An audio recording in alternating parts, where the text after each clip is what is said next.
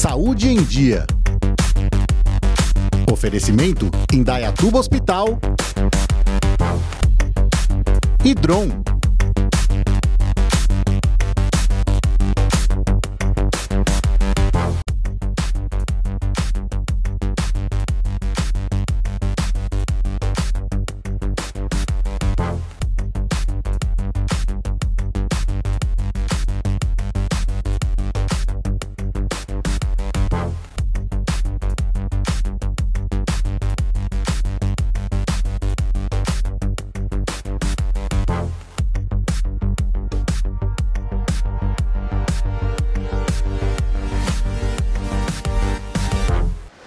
Amigos! Está começando mais um Saúde em Dia.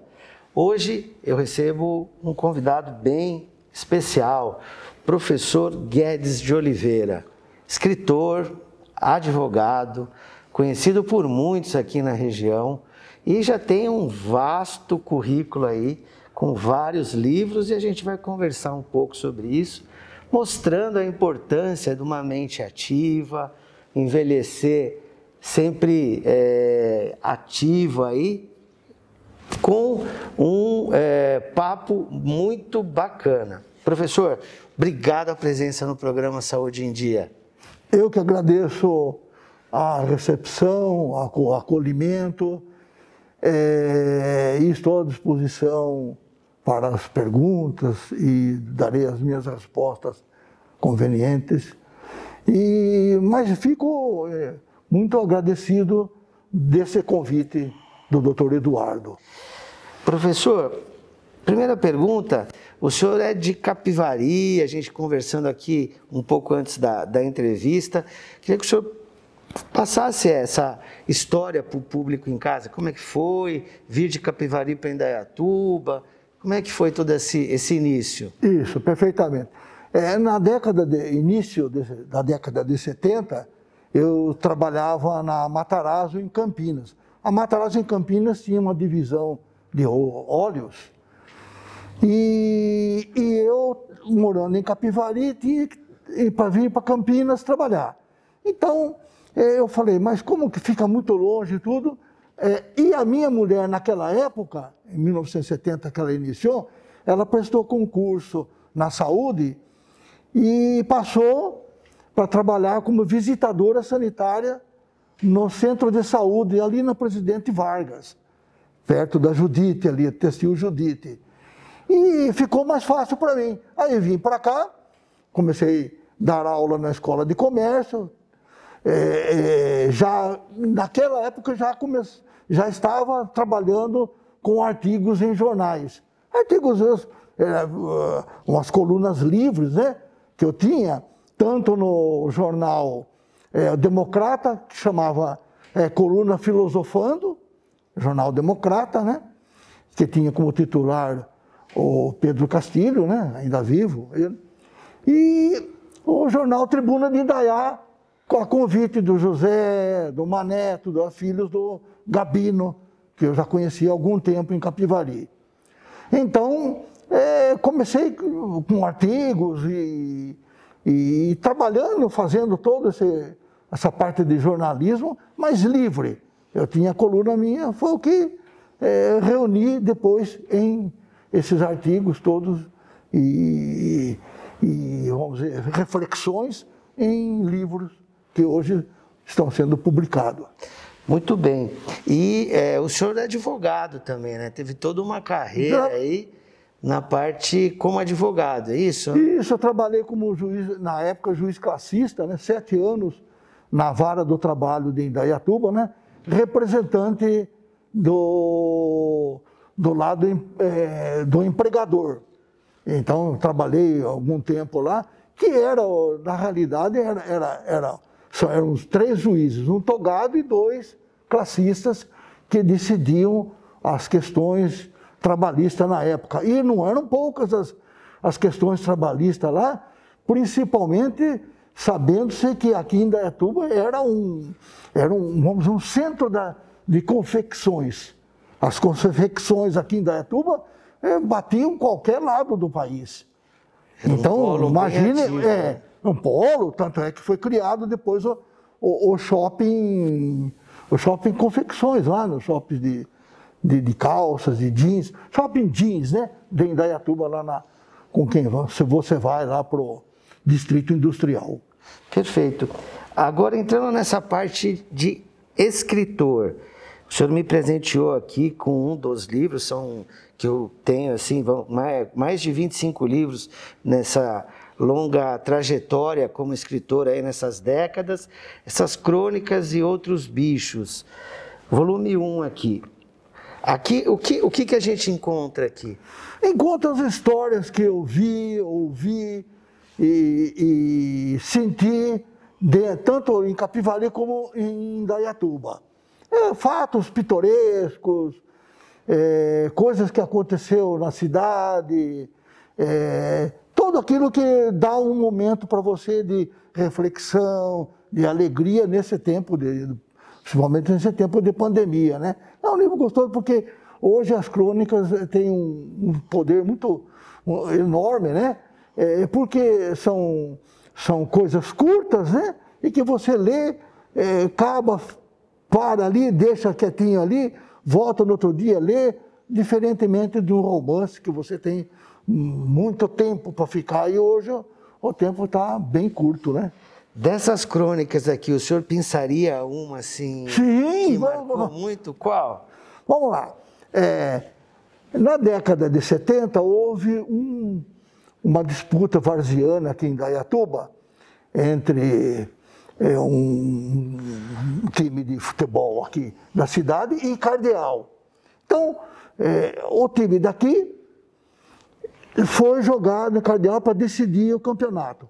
E ali, chegando lá em Cardeal, uma chuva torrencial que se caía na cidade, e foi o jogo transcorreu normalmente.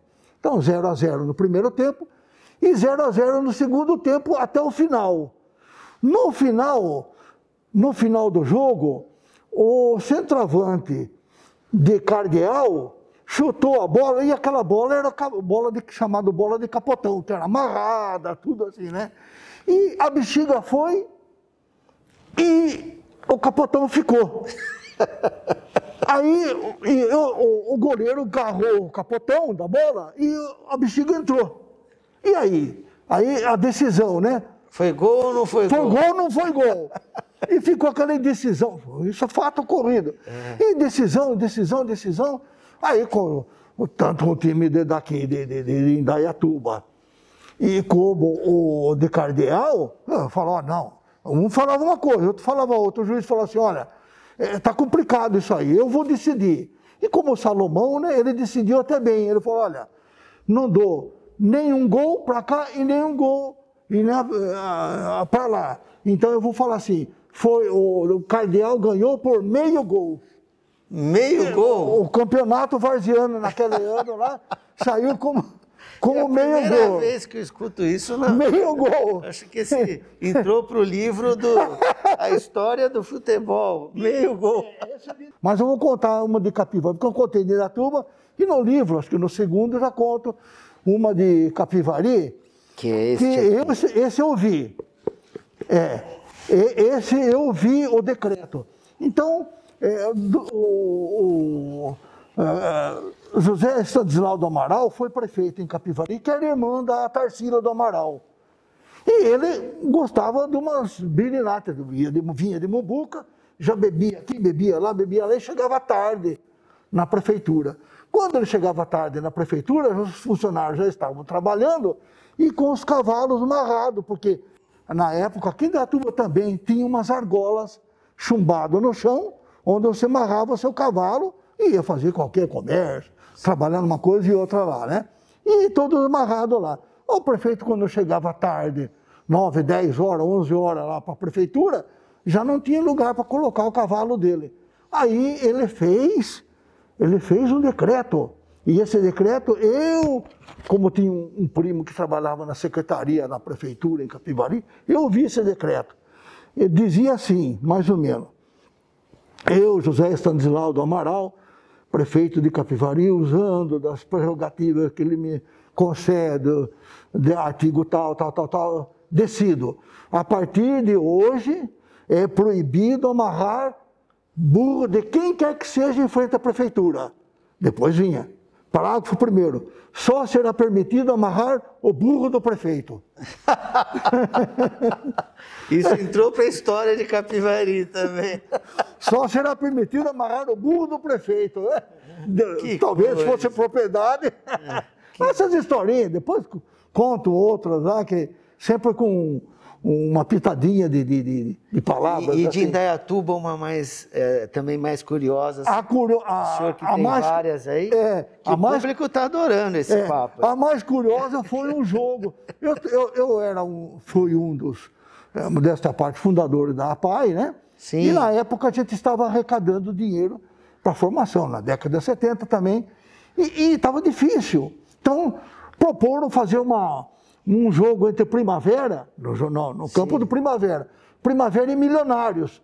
O Milionário jogava Dudu, Ademir da Guia, Chevrolet.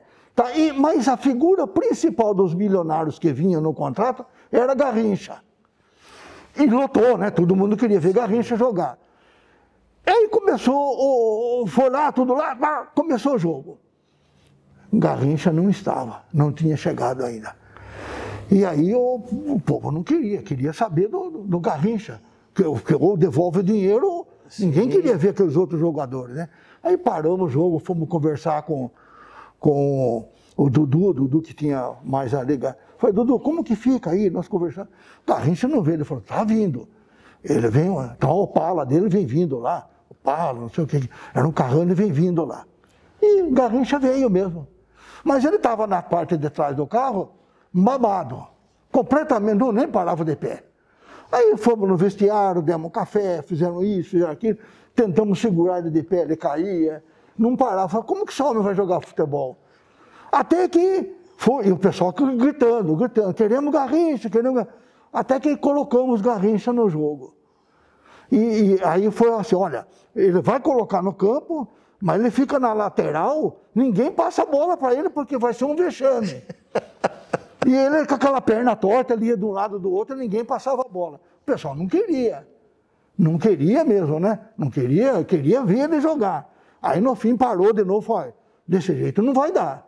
Ou você põe ele para jogar futebol, não é? Aí o Dudu falou, eu vou passar a bola para ele, não sei o que vai acontecer, mas vou passar. Aí passou a bola para ele, olha, doutor Eduardo, eu já, olha, eh, 76 anos eu posso falar, essa coisa me arrepia. A bola, ele, passou a bola para ele, a bola bateu no peito dele, parou, a bola parou no peito dele, a bola não descia. Eu falei, meu Deus do céu, acho que ele colou no peito, não sei, né? A bola parou assim, ah, foi o delírio, o delírio geral. Só aquilo lá já valeu O ingresso. é, aí a bola, aí a bola foi descendo, descendo, descendo no chão. Aí quando desceu no chão, assim, ele pisou, oh! Aí caiu. Bom, aí não levantou mais, né? Aproveitando esse relato do senhor, uma ocasião eu estava no Rio de Janeiro e eu tive o privilégio de almoçar com o Jairzinho. Jairzinho, Nossa Senhora. ele é padrinho de uma amiga minha médica em comum. E a gente estava num congresso brasileiro no Rio e ela falou: vou chamar o padrinho para almoçar com a gente. Tava eu, ela, mais amigos, né? E eu fiz uma pergunta para o Jairzinho que estava lá na seleção de 70. E que seleção! Jairzinho, na sua opinião, quem foi o melhor jogador de todos os tempos? O senhor sabe qu- qual foi a resposta do Jairzinho para mim? Garrincha. Ele falou, Eduardo, o Garrincha, o QI dele era muito baixo. Aquele futebol que ele tinha lá, ninguém ensinou para ele. Ninguém. E do que eu vi jogar e o que esse cara fez em campo comigo, dentro, o relato que o senhor deu de, de dibres, de Nossa. posicionamento, ele falou, é inacreditável. Eu pensei que ele ia falar que era o Pelé. De repente a turma em casa aí vai estar até me, me criticando também, mas é a opinião do Jairzinho, gente.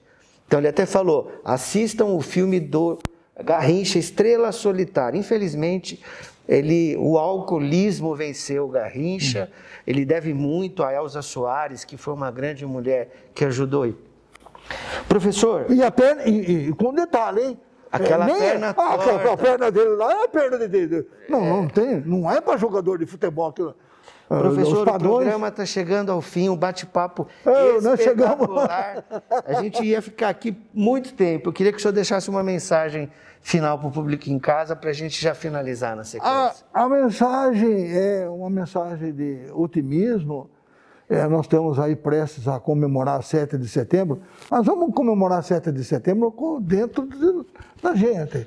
É, não, assim, o partidarismo daqui para lá, você fica borbulhando no ouvido das pessoas, coisa para cá, o fake news, que vai ser isso, vai ser aquilo lá. O país não tem uma história de, de guerras e guerrilhas e de lutas faticídias, nada. Aqui nós temos um comportamento diferenciado dos demais. É, pouca coisa que houve aqui foi. hum, Nem houve, nem houve uma luta, nada, né?